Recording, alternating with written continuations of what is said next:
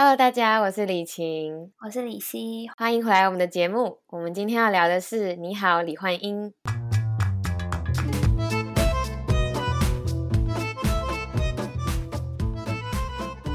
大家好久不见，我们超级久没录音了，真的好久，一个多月了吧？哦，而且其实我们也最近都很忙，就是也没有什么空私下聊天，嗯，所以就是在我们今天正式的进入主题之前呢，我们可能就是会先聊一下彼此的近况，就是可能最近干嘛，最近看了什么剧啊之类的。嗯对，也不知道会聊多久。那总之，如果想要直接听我们开始聊，呃，你好，李焕英的听众朋友呢，也欢迎到资讯栏里面去找到时间轴，就可以直接收听这样。嗯，好，那你呢？你最近还好吗？是不是开始回暖啦？澳洲？哦，对啊，我马上就要过暑假了，所以的话现在就是从冬要转春天的过程。嗯，对，现在开始变冷了。这里台湾，台台湾是变冷，是不是？对你应该也知道了。对啊，然后你知道我很好笑，我连续过了两个夏天，然后我现在要连续过两个冬天。哦，因为你都回台湾，对不对？对，因为我寒假的时候回台湾，所以我就是过完夏天，然后转入秋的时候，我就回台湾，然后就过了一一个月的夏天，嗯嗯然后回来之后又变冬天，嗯，然后冬天我刚过完要回村的时候，我又要回台湾过第二个冬天，就觉得很好笑。嗯。现在蛮好的，就是衣服不用换季，就嗯。直接带走。嗯，对，那你然最近干后嘛？哦，就是我要先跟大家说抱歉嘛，就是因为之前一一个多月没有录，主要就是因为我男朋友来澳洲找我，嗯所以我们就一个多月都在玩。然后因为我还要一边上课，所以就变成平日我要上课，然后周末我们就出去玩，然后就没有时间录音这样。我觉得主要也是因为空间啦，出对去玩倒是还。对，就是出去玩之外呢，就是因为我住的是一个单人的学生公寓，嗯然后这个空间没有大到可以两个人共处一室，然后我在录音，然后他可以在旁边的那种，因为嗯他如果发出一点声音的话，我们可能就要重录了。嗯，所以我当时就觉得好像有点困难，因为他可能还是要上厕所什么的，嗯对，划手机可能也会有一点声音，你知道吗？突然爆笑嗯之类的，嗯对，反正那时候就觉得好像有点困难，嗯，对，。所以就停滞了一个月的时间。其实录呃停之前，我们也有在想说要先休息一下，但是没有想到其实休息蛮久的。就休了这么久，然后现在又要重新适应，就是录音的的感觉。没错，嗯我们那时候哎、啊其实我们更新真的超级佛系，就是有时候就是会 微爆更，以我们的就是那个频率来讲，就是那时候可能是我们刚录完就剪，然后剪完上片之后又马上就是在看新的，然后又在录这样。哦，对，连续三集吧，还四集？你是说就是可能我们有一阵子是不到十天，还是不到七天就又更新一次对，之类的？我们的频率超级不稳，真的时快时慢，时快时慢，就是请大家多包涵。就是没有办法固定的更新。对，然后因为我男朋友是上礼拜走，对，上礼拜六，其实他才走了七天，嗯哼，就感觉已经好久了。好可怜哦。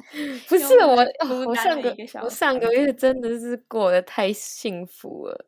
嗯，就是你知道，我以前就是问过我爸妈说，他们人生中最幸福的一段时光是什么时候？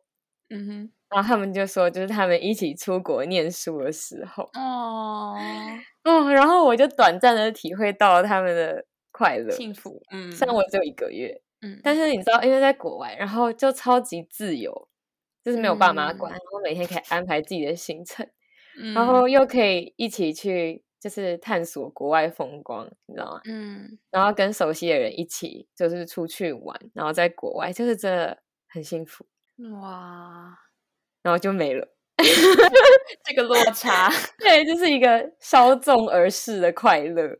嗯然后我现在就是你知道，我本来账户里是有蛮多钱的，本来有三千块澳币，嗯，然后他走的那个时候，我账户里只剩下一百块。天，我没有料到，我没有料到这么夸张哎。然后我就用那一百块度过了这一个礼拜，我就是每天都在吃泡面跟水饺，你知道吗？超巧。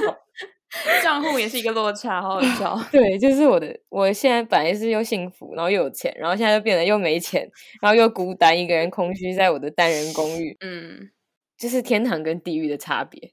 嗯，对我大概就是这么度过了这个月。那李嗯希你呢？你最近有什么想要分享的日常，或者是你有看什么新的剧吗？我这个暑假真的是特别长，我是从你回台湾就开始过暑假，那时候是什么六 五六月嘛，我不知道，就反正很久很久很久以前。对，嗯然后就一路过到，就是我本来以为九月初就会结束，没想到就是嗯因为一些事故，我的暑假就是又延长了一个月，超级开心的哎、超开心，就是真的是做了很多夏天会做的事情。然后，嗯我觉得我活了二十二年，就是第一次知道原来夏天很可爱，然后夏天会舍不得让它走的那种感觉。哦，超赞的欸！对啊，就是还在适应秋天吧，就是天气开始转凉啊，然后呃比较早天黑这件事情。嗯嗯嗯。但我听说现在台湾还是蛮热的吧？对，一阵一阵的啦。哦哦，OK OK，对啊，然后看剧啊，其实我发现，就是因为我以前是那种每天都要看韩剧的人，看剧就嗯跟吃饭一样，就是是一个时间到要进行的活动。嗯，我懂。但是今年好像就渐渐没有那么成瘾，然后就是我近期甚就是甚至完全没有那种想要去重新开一部剧的那种欲望，嗯，就是反而我很常去滑，就是就是那个 YouTube Shorts，哦，那个真的很上瘾，好 恐怖的。就会不知不觉过了一小时。没错，就是感觉我的注意就是完全的碎片化，就是只能吸收那种很短暂，然后很很快速的那种东西。哦，真的对，。但是吃饭的时候就是要一直滑，其实也是有点麻烦嘛，所以我就有点累想说，对，我想 说好啦，那我就来看一部剧好了，就是、嗯好像很勉强这样。但总之呢，我嗯就是去看了那个张吉龙跟惠利主演的，叫做《我的室友是九尾狐》。那那不是超久以前的吗？超久了，就去年还前年吧。对，然后是李东旭吗？不是李东旭的是什么《九尾狐传》还是什么的？哦，不同的九尾狐就对了，不同不同不同支。不同只。嗯，然后反正我在开始看之前呢，我以为我已经对帅哥免疫了，你知道吗？不可能并没有，我只是没有看到张基龙而已。就是 Oh my God，真的是要求超帅，要求帅。对，好了，总之就是我在看这部剧，然后惠利她演戏一向就是没有什么包袱嘛，就是很可爱又很好笑，这样、就觉得嗯嗯，是一部蛮舒压的剧啦。但是我还没看到最后，所以就还没有推荐给大家。哦，我也是可以推荐那个啦。嗯，你说什么？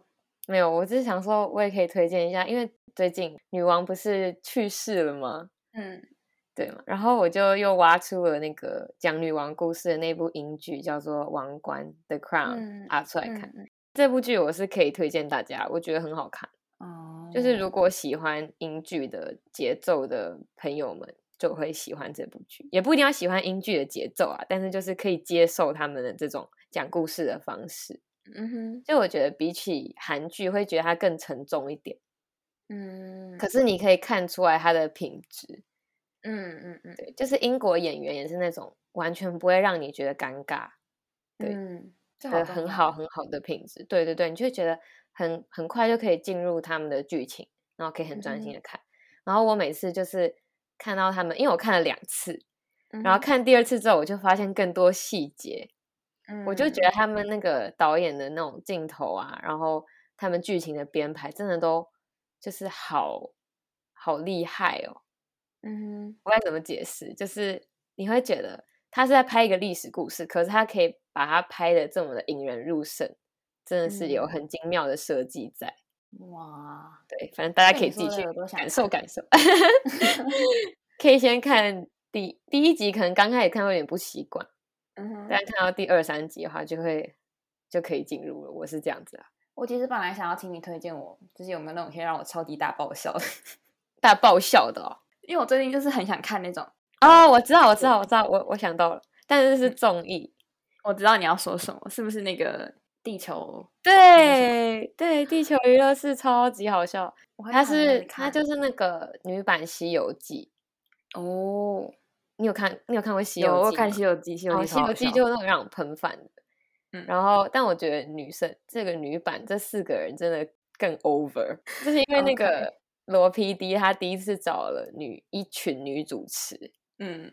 然后然后都是年轻人，就是相较于那个制作人来说都是年轻人，然后就看到这群年轻人怎么跟他吵架，就是用年轻人的方式跟他对抗，感觉嗯嗯嗯他。可能会出一些任务啊，然后他们就用年轻人的方式解决。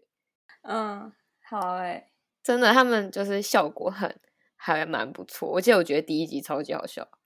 真的真的好啊，因为我最近就是没有想到综艺啊，我就是想想说找个好看的剧，但是我的笑点就是怎么说，不是超级高，但是就是比较偏门，所以我找到的剧我都觉得哦，就是没有到很对，就是那个很对平的感觉。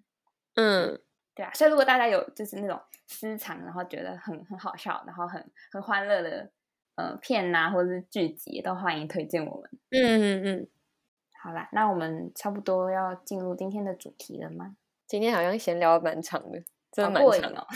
我还想继续聊，那没关系啊，不要太长了，太长了。好的，那我们就开始进入今天的主题吧，就是《你好，李焕英》这部片。嗯那它是二零二一年初在中国上映的一部喜剧片，然后台湾是一直到今年的五月，就是母亲节前后才上映。那这部片它是由呃贾玲她自编自导，并且跟沈腾、陈赫还有张小斐等人领衔主演的一部喜剧片。那它目前呢累积的票房已经高达了两百四十九亿台币，所以它哦不仅就是一度成为中国影史票房前三的电影呢，它也让呃贾玲成为了目前全球票房最高的女导演。嗯那这部片这个片名李焕英呢，其实就是贾玲她母亲的真实名字。那这嗯部电影它不能完全说是改编自真实故事，就是 它毕竟是一个就是奇幻电影嘛，但嗯是嗯它的剧本其实很大程度是根据贾玲和她母亲的故事来展开的。嗯嗯。那雨晴，你要不要来跟大家做个剧情简介？好，这部电影呢，主要就是在讲贾玲她饰演的主角贾小玲，她在考上艺校的时候，与母亲李焕英共乘脚踏车的时候发生了事故。贾小玲当时没有大碍，可是母亲却命悬一线。然后贾小玲就看着躺在医院的母亲哭着睡着了。嗯接着呢，他就通过电视意外的穿越到二十年前母亲还是少女的年代。嗯于是贾小玲就与饰演母亲的张小斐相遇了，然后她以表妹的身份加入了母亲的日常生活，并且在过嗯程中，贾小玲为了让母亲能够过得开心、快乐、幸福，她就使出了各种各种的浑身解数，所以后嗯来就有了一连串的事件还有故事。嗯哼，对，大概就是这样。那讲到剧情简介这边，我们就会接着开始要聊我们对于这个剧集的想法嘛，所以就会不免的开始有一些暴雷的部分。嗯尤其这个剧集真的是，如果被暴雷的话，可能会少了蛮多惊喜感的。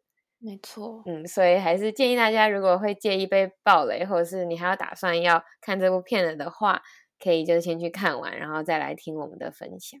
或是如果嗯你就是没有打算要看，也可以直接听。嗯，没错没错。嗯，好，那我们接下来就先聊他反转前，就是他穿越到那个年代之后，跟母亲发生的那一段日常。我们先来聊那一段，然后我们再来讲讲反转跟反转后的剧情。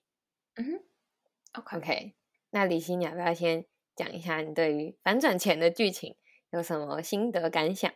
嗯哼，我先讲讲这部片好了，就是因为嗯，我一直都有在关注中国娱乐圈的消息，哦，真的、就是哦，作品看的不多，但是八卦知道的挺多的。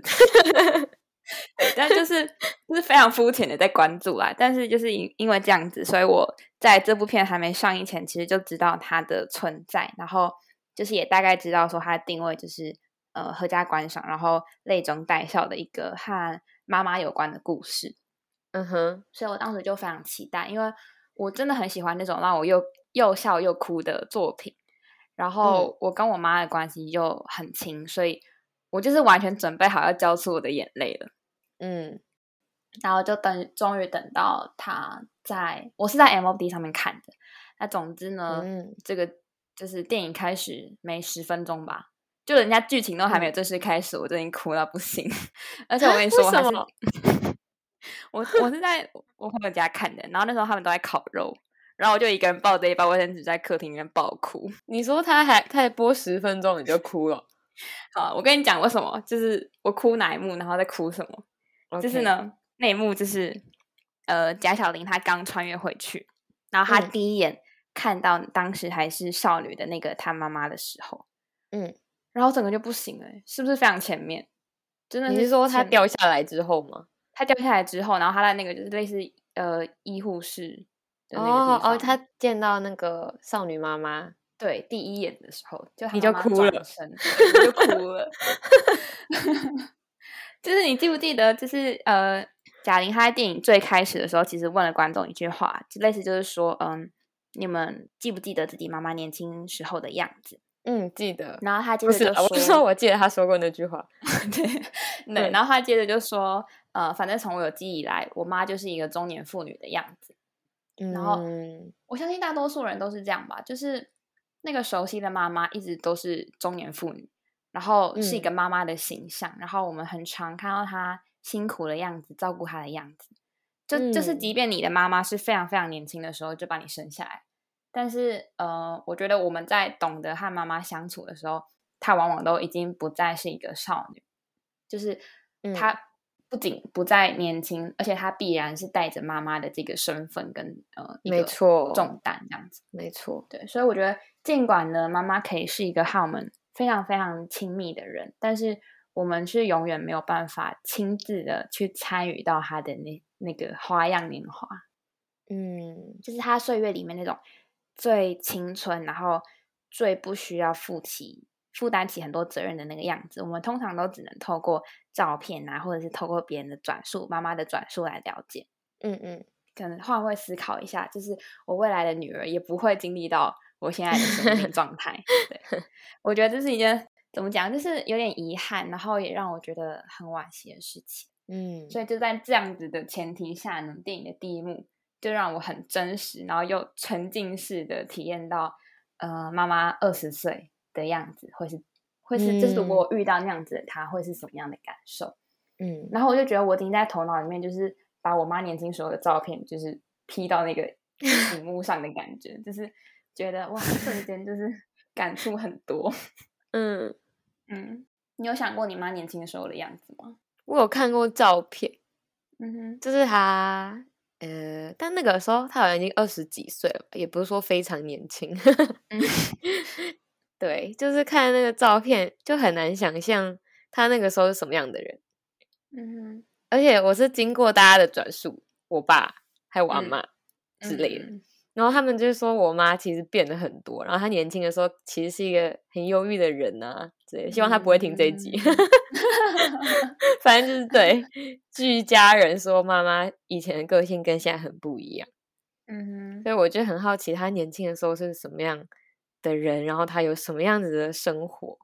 嗯我那时候看前半的时候，我也觉得就是这个剧情超酷，然后我就觉得我也好想要回到我妈年轻的时候、哦，嗯，就我好想遇到这个人哦。哦，真的，嗯，而且你想那个时候的台湾，就是经济起飞那个时候，就是要连那个时空背景一起对对就是你不只是你不只是认识他，你还有认识这个时代是什么样子的，嗯，觉得超酷。那你会觉得你妈妈以前有过一些遗憾吗？我觉得一定有欸，但是我其实我跟我妈妈是那种很轻，但是不是无话不聊。我比较像是你知道，就是嗯阿金，就是喜欢黏在他旁边，然后嗯他干嘛我就喜欢就是靠着他那种亲近感。对，嗯但是嗯我我一直还没有空，就是好好的跟他聊他年轻的时候的故事。哦，我觉得我妈都不想讲，她就不想讲，我就我感觉到她不想讲。嗯虽然我觉得我以后可能也会不想讲，我会觉得我在我女儿面前要保持一定的形象，嗯，理解啦，理解。母亲庄严的形象。如果她知道我小时候有多三八，那就很糟糕。嗯，对啊，对，我觉得我就是非常能够带入贾小玲这个角色，嗯，就是她对于她妈妈的爱啊，然后还有那种觉得亏欠妈妈的感觉，都让我非常的感同身受。嗯然后，因为我觉得就是讲亲情的电影跟剧集其实很多，但是我觉得多数都是在描绘妇女的呃父母的牺牲跟悲情，就比较少着重在儿女的心境。等一下，不是说很少电影讲这，应该是我看过的电影很少，所以就是在我看过的有限的作品中，我比较不记得这样子的视角，就是女儿的视角。嗯，那我就觉得这部电影其实就是借由呃贾小玲这个角色嘛，让我们看到。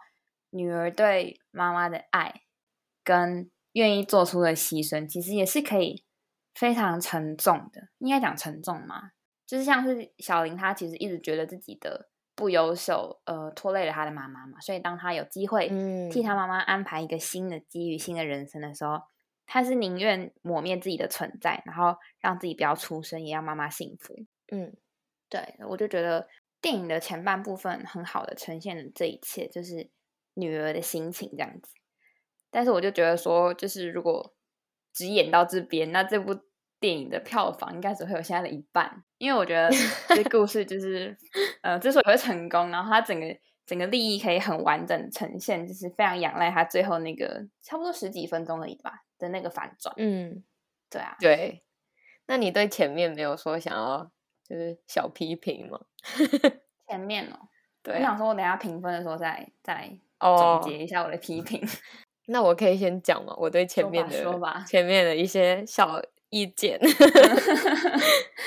就是我会觉得我在看前面的剧情的时候，边看会觉得这部电影好像不太吸引我。嗯哼，我就觉得我后来看维基百科的时候，发现他一开始在拍电影之前其实是贾玲的小品。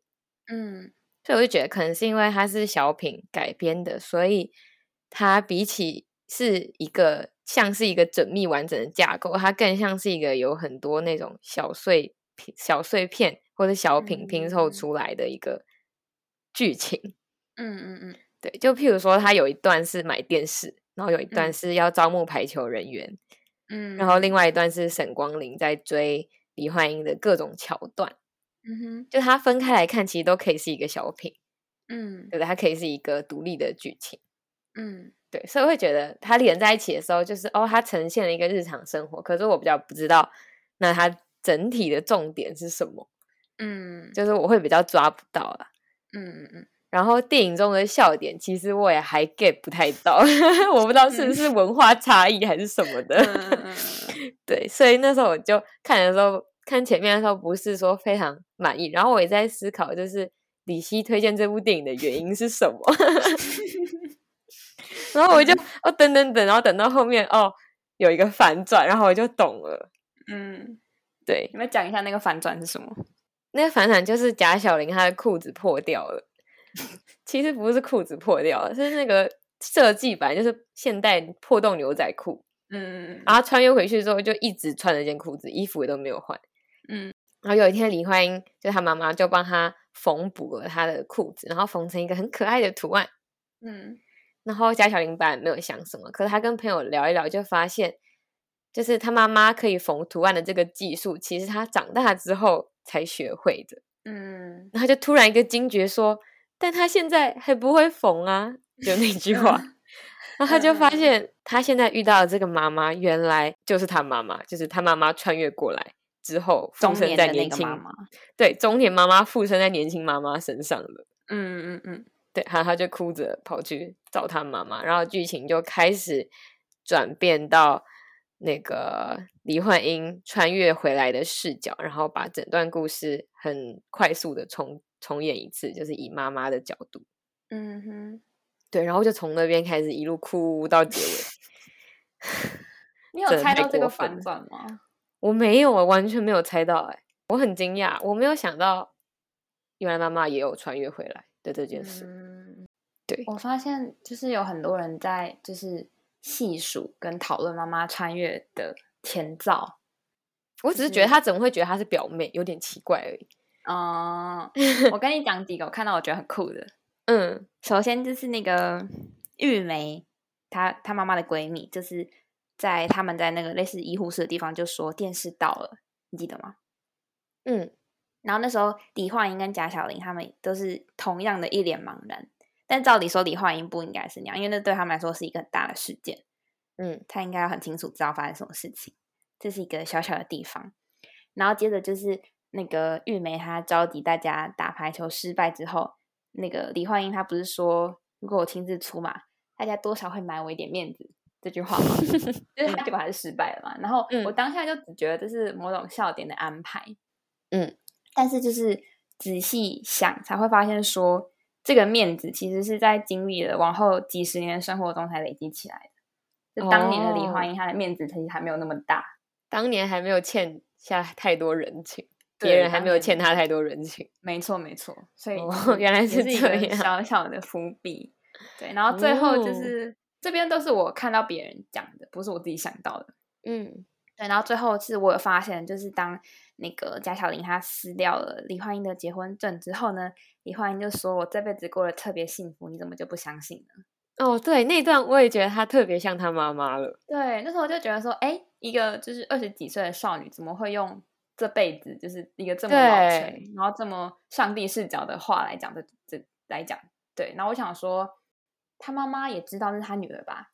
但是那个我就看一下进度条，想说几乎已经快要结尾了，就我想说只 是就是你知道台词设计来弥补了一些贾玲的遗憾，嗯，就可能他希望妈妈能这么告诉他，嗯嗯，就没想到最后才就是揭露这个呃妈妈的视角嘛。嗯所以我觉得蛮特别的是，这部电影给我的感觉不像是起承转合，比较像是起承合转，就是好像 它是它有一个假装的 ending，结尾突尾然来一个转嗯这样。嗯哦，对，其实我的第一个哭点是他们在喝酒，然后他问说下辈子我当你妈妈嗯的那一段是我第一个哭点。嗯对，但那个应该这个是反转之前嘛，嗯嗯嗯，嗯，就是反转对后有演到。对，然后为什么我会就是结尾会哭的那么惨呢？就是因为他拍的真的太催泪了。然后我就看到一个，你知道吗？就是一个母亲，她对她女儿无条件的爱，嗯，然后又夹杂了她她一种要离开人世的那种不舍，然后她嗯的心疼、怜惜，还有一些对女儿的骄傲，哦，就是好多好多。你 你要哭了？不会吧？就想到那些情节。哦，对，就是有好多好多复杂的情感，就是全部被揉在一起，揉进那些情境里面的感觉。嗯嗯嗯，对，而且我觉得张小斐的演技真的还蛮令人动容的，最后一段那边，真的。嗯，尤其是我很印象深刻是有一幕是他看着女儿在台上演那个二人转，Oh my god！然后他拿着拿着扇子跳舞，然后他一边拍手一边笑一边哭，嗯。那一段我真的是，我是觉得他演的真的超好的那一段。嗯嗯嗯，就是他笑是因为他知道女儿要逗他笑，可是他要嗯。哭了，因为他知道他马上就要离开了，这样嗯，唉，真的很难过。真的。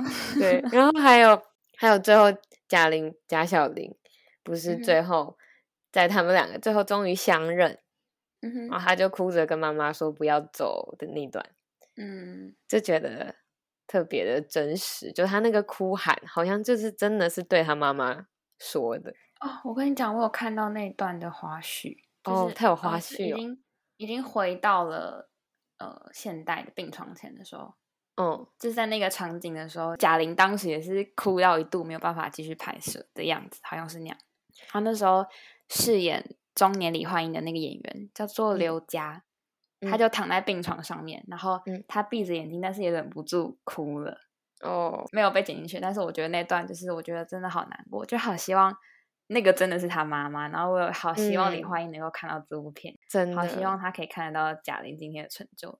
就可以感觉得到，他虽然已经很就是很有成就一个人，然后他现在电影也很成功，可是从他的那句话里面，还是可以听出他对于失去母亲的那种很深沉的遗憾，嗯，对，没错，就很很令人动容了。对。然后后来他电影最后其实有播他妈妈以前的照片，嗯哼，然后就发现这真的是就是观众都可以看到，这都是贾玲她妈妈真实的故事，而且她就真的叫李焕英。嗯嗯嗯，对，然后她也是真的在她考上艺校的时候离开了人世。嗯虽然他不是很狗血被卡车撞了，但是就是可以感觉到他是真的是用女儿用一部电影来纪念她的母亲，对，就是在缅怀她这一段感觉很平凡但又很不凡的一生。嗯，对，然后他最后也有说，就是献给所有平凡而伟大的妈妈嘛，我记得好像是这样。嗯嗯对，所以就觉得是其实是一部很温暖的、很很温暖的讯息。嗯哼，嗯，虽然也很感伤了。真的。那我来讲一下我后来看完的感受好了，嗯嗯就整部看完之后，好啊就，是因为他前面都是在讲女儿对妈妈的爱，然后他是从反转才让我们呃借由妈妈的视角看到这个爱是双向的。嗯然后就是我后来在写稿的时候，就是想到了一部电影，就是我好几年前看的另外一部中国的电影，叫做《重返二十岁》。听过，但应该没有看过。对，它是呃杨子姗、鹿晗，然后陈柏霖、桂雅蕾等人主演的。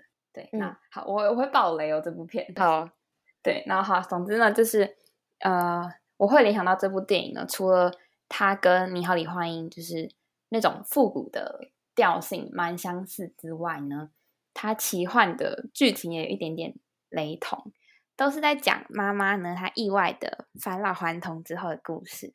嗯但是在呃重返二十岁的这个故事里面呢，这个妈妈她是从七十岁变回二十岁，所以等于嗯说让她有机会在现代的这个很富裕的时空背景下呢，去完成自己当歌手的梦想。哦，可是她就渐渐的发现，只要流血，她的容貌就会开始变回老年的样子。嗯然后这故事的最后呢，她的孙子发生了一场车祸，然后他是唯一一个血型相配的人，所以他决定放弃自己当歌手的梦想，来保全了孙子的平安。嗯那听到这边，你们就是可能想说，为什么要讲这部电影？但是因为我是因为这部电影，然后才意识到，才发现到说，或许我们的妈妈就是曾经都有那种很伟大的梦想，就比如说跟这个老奶奶一样，他们都想要成为歌手啊。但是似乎在他们变成妈妈之后，他们最大的愿望就是孩子的幸福快乐。嗯然后我就觉得说，虽然我们都觉得好像亏欠了妈妈，然后拖累了妈妈，但是我觉得他们的就好像这是一份必然的牺牲。就你很难叫一个母亲不要为她的孩子付出，或是不要用全部的力气让她的孩子获得幸福快乐，因为我觉得那就是嗯他们变成妈妈之后新的梦想。对，所以我嗯觉得看完《你好，李焕英》，我就觉得说，身为女儿，或许可以试着去理解那些我们眼里的牺牲，其实或许是这些牺牲，或许是妈妈很大的幸福。对，但是我就是我其实也并并不是说，就是妈妈牺牲都是对的，是必须的，或是呃必须无止境、无条件的去牺牲。其实我反而是嗯希望妈妈也可以知道说，其实小孩在最快乐的时候，往往都是因为看到妈妈幸福的样子。嗯你也幸福了，你的孩子才会跟着幸福。就像是那嗯个牺牲，或者是所谓的爱是双向的。像那个李焕英，她为了贾小玲呃一些辛苦的部分，然后贾小玲她愿意磨灭自己的存在来换取妈妈的幸福，这样子的牺牲的爱是双向，但其实幸福感也是双向。嗯对，所以我觉得我们应该做的就是接受对方，也是接受妈妈给的爱，然后努力让自己变得幸福，大家就会一起快乐。然后没错，像我觉得在电影的结尾，呃，贾玲贾小玲也就是这样子和自己和解，就是他理解到妈妈呃对自己的爱，然后也理解到妈妈的生命中其实也充满了幸福，所以他似乎也比较能够去原谅自己的那些亏欠跟愧疚。嗯，在电影最后，他有一有几幕是在回想，嗯，妈妈看着他女儿长大的过程。嗯就是从他跌倒，然后什么跑步第一名，然后怎么样的。然后我记得好像有一幕，就是他妈妈就看着他女儿哭的时候，就一直笑，一直笑。嗯 然后他女儿就不知道他为什么要一直笑，觉得他妈很过分嗯 这样反正就是我觉得女儿跟妈妈就是要互相让彼此幸福的存在才对。就是如果我们彼此，就是我我很爱妈妈，妈妈也很爱我，嗯那我们只要找到一个能让彼此都幸福的方法就好了。嗯就是最好的啦。应该是说他在付出的那个当下是幸福的吗？嗯哼就是说我送你一个礼物，嗯但是我不会觉得这是我的牺牲，因为我在送你礼物的时候我就已经很幸福了，嗯哼，懂吗？就是我很享受我送礼物的这个过程。对，我觉得这部电影要让我们理解到一个很重要性，就是这个。哦，是吗？因为你看，就是贾小玲，她一直觉得她的妈妈的那些付出很不值得，就是换得自己这样子一个女儿。但是她后来才理解到，说妈妈在付出的时候其实是非常幸福的。她看着她，就是她看着她跌倒，她也觉得很幸福啊。因为她的女儿的存在本身就让妈妈觉得看着就很幸福。嗯哼，好了，最后我其实你刚刚提那个张小斐的时候，我其实就也蛮想讲的，就是我觉得他演的真好，他把妈妈的温暖，还有回到少女身份之后有了那种少女独有的爽朗，融合的非常非常好。就我真的会觉得那是一个中年母亲的灵魂，然后 以一个少女的身份待在那个身体里面。就是有一种她是妈妈，然后同时也是李焕英的那种感觉，很酷。对，然后我觉得这也是一个很棒的讯息吧，就是允许母亲双重的身份，允许她身为小年妈妈的那个付出，然后也允许她做李焕英这样。嗯，对。然后张小斐她就是也因为这个角色，然后得到了金鸡奖的最佳女主角奖。哦，我超期待她之后的发展，觉得也会很让人惊喜。真的，对呀。好了，我们要不要来给她一个评分？好啊，你先吧。好了，我觉得我应该会给六到六点五分之间。嗯哼，就是虽然有一个很惊人的反转，但是就像我刚刚提到，我觉得前面的部分还是有一点可惜。嗯，所以整体来说就是大概六到六点五分这个区间。嗯哼，嗯，你呢？我我觉得，首先我觉得可能因为它是一部就是那种适合合家观赏的电影吧，所以我觉得它的笑点真的也是蛮多元的，就是感觉它需要为各个年龄层分配笑点那种感觉。哦，原来这个有些我 get 到，然后有一些就是我感觉我妈 get 到，然后有些就是小朋友可能会知道。那如果大家一起看，就可以知道哪些笑点是给谁的。对，但这是导致很多地方我也会觉得就是呃。好的，就是我知道你在搞笑，但是我觉得还好的这种。哦哦哦，对对对，我有我有。对，然后我就觉得这其实是一部怎么讲，就是观看门槛嗯很低的电影。然后他没有去用很那种很高超的技法，或者是他也没有说要讨论一个很深刻的利益或主题。他只是嗯很真诚的，然后去讲一个很通俗但是也非常温暖的故事。嗯，没错。对，然后我觉得这样就是。观看门槛低，其实完全不是一件不好的事情。然后我觉得我还是蛮喜欢这部作品的，就可能是那个里面的情感够真实吧，就是真的非常触动到我。对，所以我觉得我心他在我心里的地位大概是七七点八、七点九。哦，这么高！我觉得小扣分就是扣在笑点上嘛，然后还有跟你一样，就是前面的铺陈。我觉得他如果前面的节奏能够再掌握好一点。我可能会更满意，就是让他如果没有后面的反转，前面也可以让观众很享受的话，我觉得我会更喜欢。嗯嗯，没错。我最后想要推荐大家看完电影之后，可以再回去看这部片的预告，不是那种一般的预告，有点像是前导预告吧，就是他讲述了他拍这部电影的心境，跟他想对妈妈说的话。哦，不是讲内容，是讲他的心心情这样子。嗯，然后我那时候就是看完电影，然后我在收那些花絮的时候看到，直接要爆哭一轮呢，更可以代入了。没错没错，嗯，好啦，那哎，我最后只是想想补充一件事情，就是我看到很多讨论，就觉得说这其实不是一部穿越剧。是母女两个人的梦或者潜意识之类。我刚刚一直在想这件事情，默默的。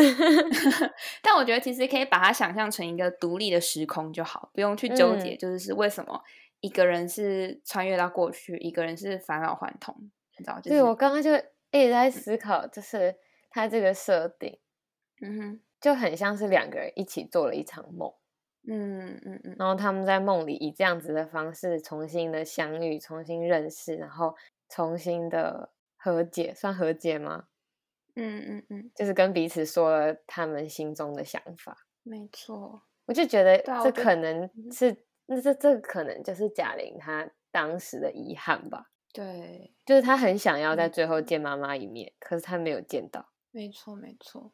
嗯我觉得真的是一个很好的处理，就是他不用去纠结，就真的没有必要去解释说他是为什么两个人穿越，但是不同的形式，这种太太技术性层面的东西，我觉得是完全模糊焦点，所以他能够这样子的方式来处理，我觉得非常的完美。嗯，好，那我今天就聊到这里耶，怎么觉得好快哦？对啊，今天怎么过得特别快？是特别短吗？还是也还好？也已经五十分了，已经五哦十几分了。今天过得特别的快，可能是因为闲聊特别的多。对，没错。嗯，对，好，那我们今天呢，就是聊了《你好，李焕英》这部电影。然后，如果大家喜欢我们的节目的话，可以帮我们在你收听的平台下面留下五星好评，嗯也欢迎留言告诉我你们的想法，或是来嗯追踪我们的 IG，、然后私讯和我们多互动交流。嗯，那我们今天节目就差不多到这边结束喽，那我们就下次再见吧，拜拜。拜拜。